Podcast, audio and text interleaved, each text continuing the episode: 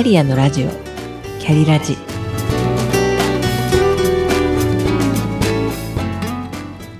この番組は自分の中の多様性と可能性を最大限活かしてしなやかに100年生きたい。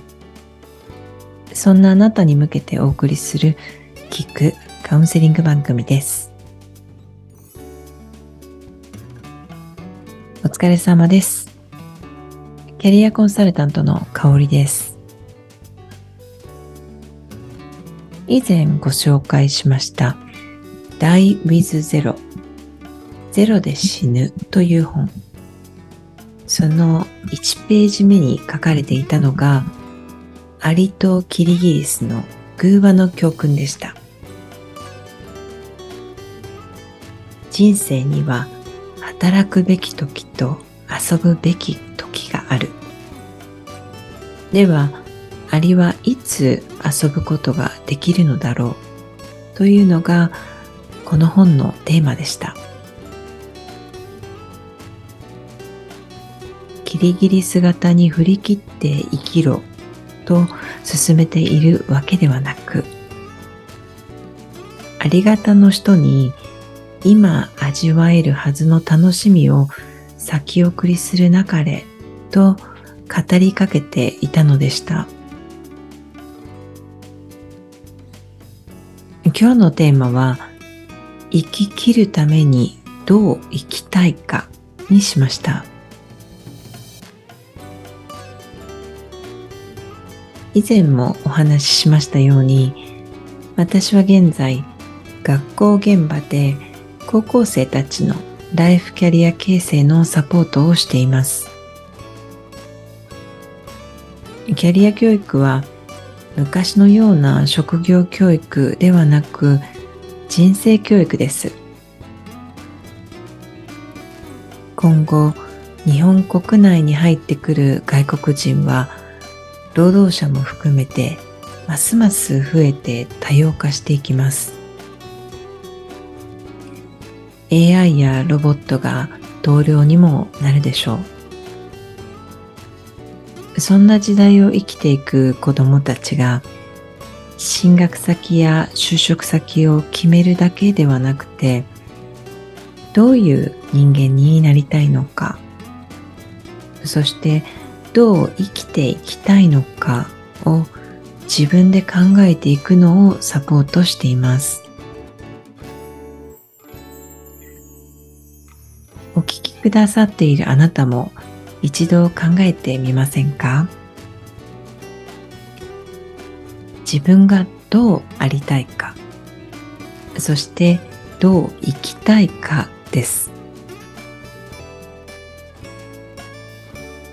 私たちは生まれたからには死亡率100%です。この地球上では。もしかしたら明日その日がやってくるかもしれません。その時今の自分のままで終えて生き切ったと言えるのだろうかと。言えないのだとしたら生き切るためにどう生きたいかを考えるのが手っ取り早いと私は思ったわけです。いわゆる死生観みたいなものですね。キャリアは何をして稼ぐのかといった職業だけに偏るのではなくて人生とセットにして考えます。どう生きたいかが難しい人はその逆のどう生きたくないかから考えてみるとこれからの人生を生き切るヒントが見えてくるかもしれません。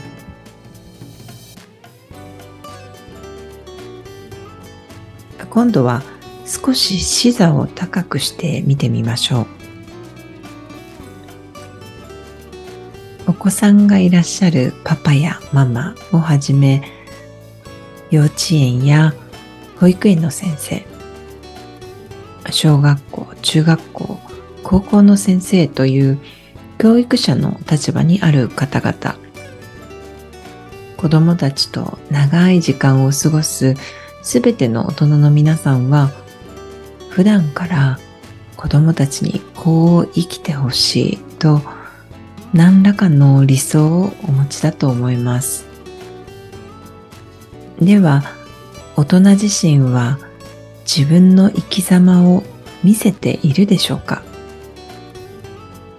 親だから、先生だからと子供たちに言葉で伝えることはしますが、子供たちは私たちの言動をちゃんと見ています。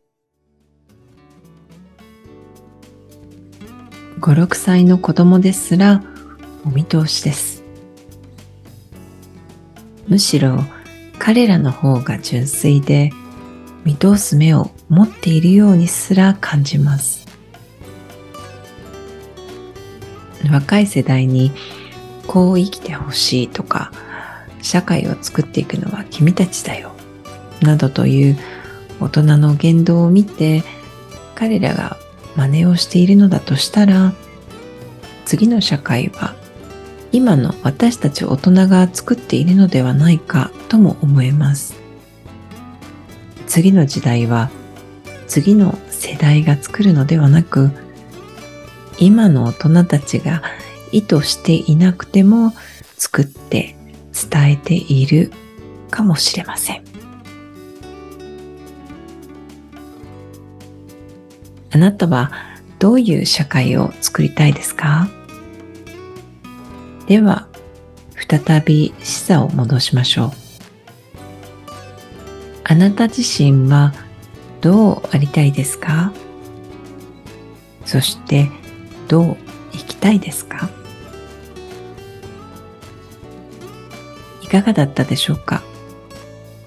私も生まれてかれこれ結構な年数が経ちました。この着ぐるみを脱ぐときにああ、楽しかった。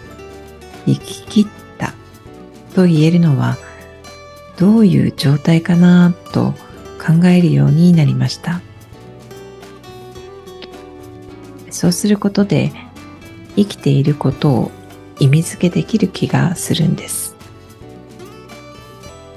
本日は生き切るためにどう生きたいかをテーマにお話ししました。今回も最後までお聴きくださりありがとうございました。それでは